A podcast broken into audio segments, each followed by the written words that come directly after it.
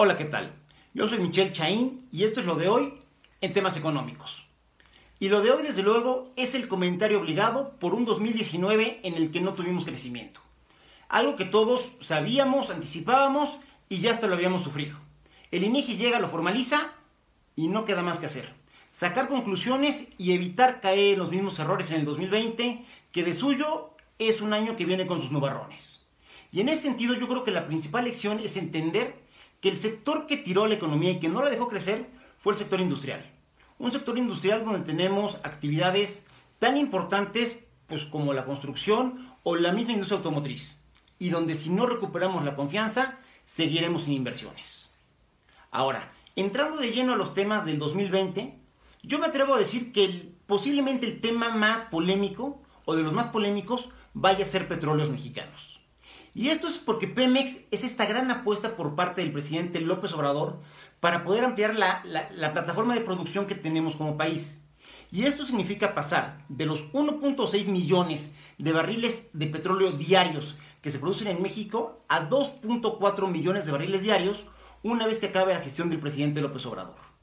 Desde luego, un aumento de este tipo sería una excelente noticia para México.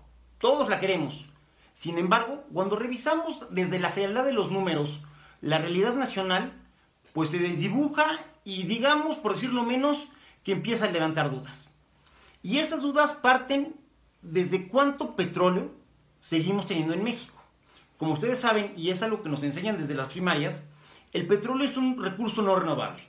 Y esto significa que en algún momento de manera natural, si lo seguimos consumiendo, se tiene que agotar. Pues bueno, en el caso de México, y ocupando como variable las reservas probadas, que son los barriles de petróleo que técnicamente tenemos la certeza que podemos sacar y que podemos procesar, pues ya estamos viendo esa reducción.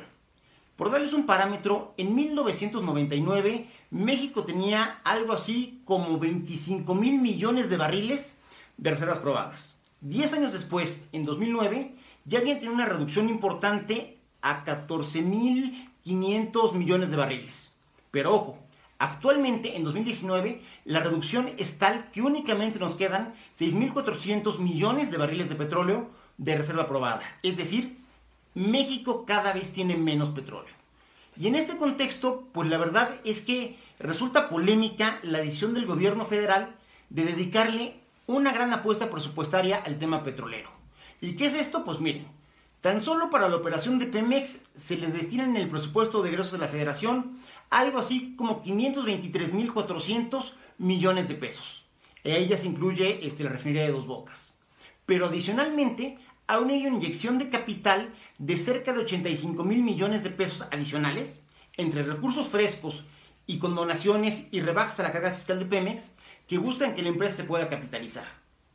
Y la verdad es que por lo menos brinca que le estemos metiendo tanta lana que podríamos dedicarla a cualquier otra cosa a una empresa, una, donde cada vez tenemos menos materia este, básica, que es el petróleo. Dos, donde la revolución tecnológica, donde el nuevo paradigma tecnológico, pues nos está enseñando que los combustibles hechos a base de hidrocarburos, la gasolina y el diésel, cada vez se van a emplear menos, pero sobre todo donde desde el punto de vista financiero parecería que le estamos metiendo dinero al malo. Y esto lo digo porque Petróleos Mexicanos es la empresa petrolera más endeudada del mundo. De hecho, estamos a un pelito de perder este, el grado de calificación por parte de las empresas este, calificadoras, lo cual significaría que seríamos en toda la historia la empresa con la mayor deuda en perder el grado de inversión, lo cual sería un sisma financiero que podría incluso llegar a afectar este, la deuda soberana del, del gobierno federal.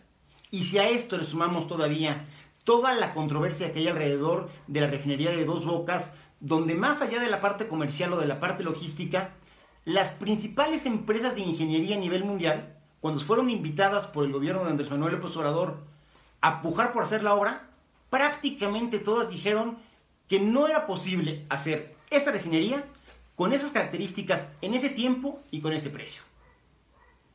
Y a pesar del no de los expertos, más expertos mundiales, por llamarle de alguna manera, pues Rocío Nale y Petróleos Mexicanos se pusieron guapos, se echaron el trompo a la uña y dicen que ellos van a poder hacer lo que las principales empresas de ingeniería en el mundo dijeron que no se podía. Una apuesta interesante, sí, pero en el cual va su futuro, el mío y el de toda la economía mexicana. Habrá que estar pendiente. Yo soy Michelle Chaín, muchas gracias.